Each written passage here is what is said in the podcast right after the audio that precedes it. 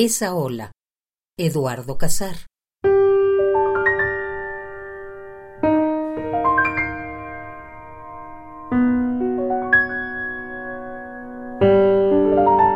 Si tomamos una ola, la escogemos con pinzas entre todas y nos fijamos atentamente en su personalidad de ola, en su perfil preciso y su manera de hacer la curva que la vuelca hacia adentro de sí misma? Y le medimos los decibeles que va desenvolviendo y la cauda de espuma y el diámetro de cada burbuja que la forma?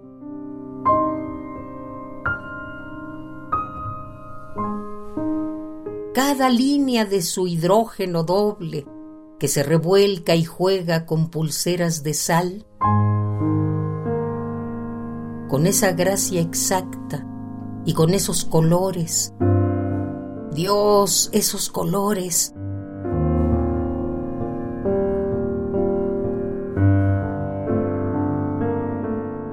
Con esa forma suya de rendirse. Esa ola es una vida singular.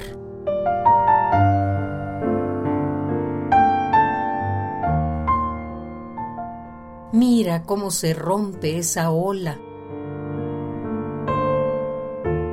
y se va declinando como la rosa rosa en el latín. ¿Cuánto dura?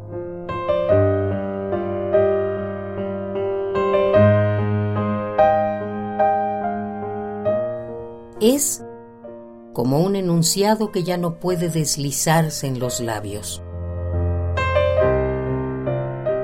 Otra ola la está sustituyendo y se va levantando de sus cenizas líquidas. No es la misma, pero es otra ola. Claro, el mar sigue, impresionante, gastando sus orillas con ese gesto azul de capital eterno.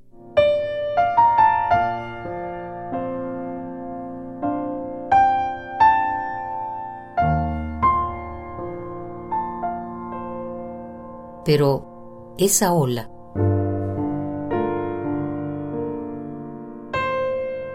esa ola, la nuestra, jamás volverá a repetirse.